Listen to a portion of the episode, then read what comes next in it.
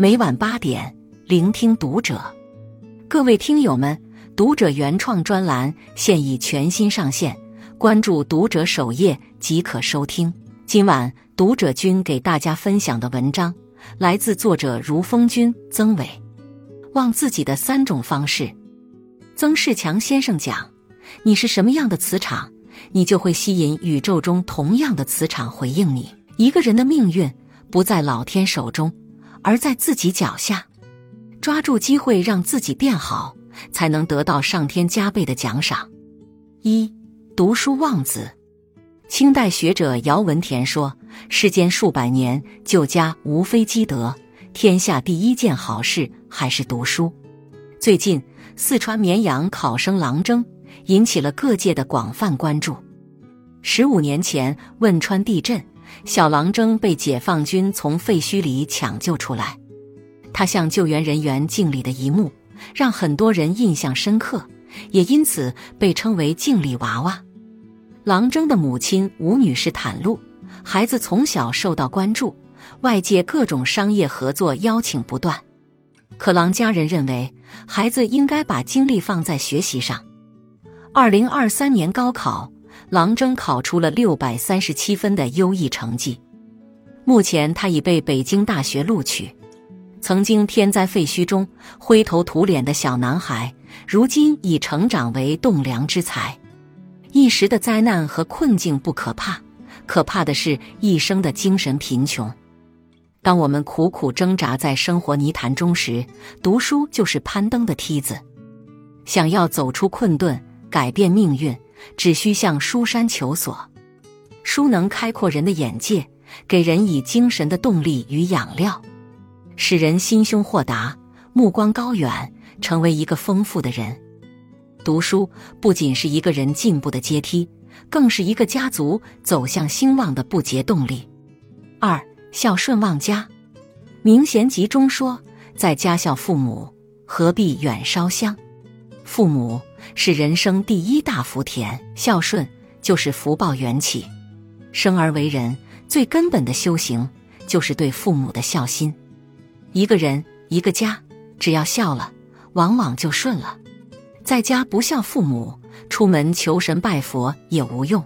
作家贾平凹的母亲。是一位朴实无华的农村妇女。贾平凹成名后，为好好孝敬母亲，把她接到身边奉养。老人过不惯城里的生活，嫌吃油太多，来人太多，又嫌客厅的灯总亮着，太费电，东西一旧就扔，太糟蹋。老太太抱怨说：“城里的日子不好，没乡下整端。”最不能忍受看贾平凹打骂孩子，孩子不哭，他先哭了。贾平凹从不与母亲争辩，一切都依着他行事。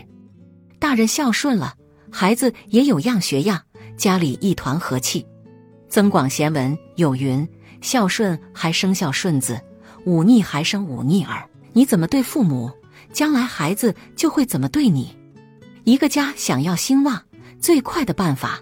就是儿女回家孝顺父母，孝顺父母的人才配得上大的福报，受福无愧。三和气旺财，《周易》中写：“和气致祥，乖气致利。”意思是和气能够带来祥瑞，不和则会招致祸患。按老一辈人总结下的人生经验，就是和气生财。相传书圣王羲之曾用一幅《道德经》。跟人换回一只大白鹅，传为千古佳话。某天，齐白石在书房作画，听到窗外有人叫卖白菜，他灵机一动，起了效法王羲之的心思。齐白石几笔画成一颗白菜，拎着墨迹未干的画就出门了。他对卖白菜的老农说：“我用这画上的白菜换你一车白菜，可好？”老农听完破口大骂。拿一张假白菜换我一车真白菜，你想的可真美。要不是看你一把年纪，我都直接上手揍你了。紧跟着就是一通臭骂，直骂的白石老人携着画灰溜溜走了。周围看热闹的邻居指点，小贩才知道，刚才被他痛骂的老头就是大画家齐白石。那幅画上的假白菜，足以买下数以万计的真白菜。小贩肠子都悔青了，可惜财神爷已经被他骂走了。待人接物，尤其是做生意，都要以和气相迎，宁让三分，不伤和气，能够避免许多无谓的纷争。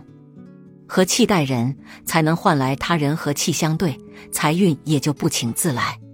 关注读者，感恩遇见。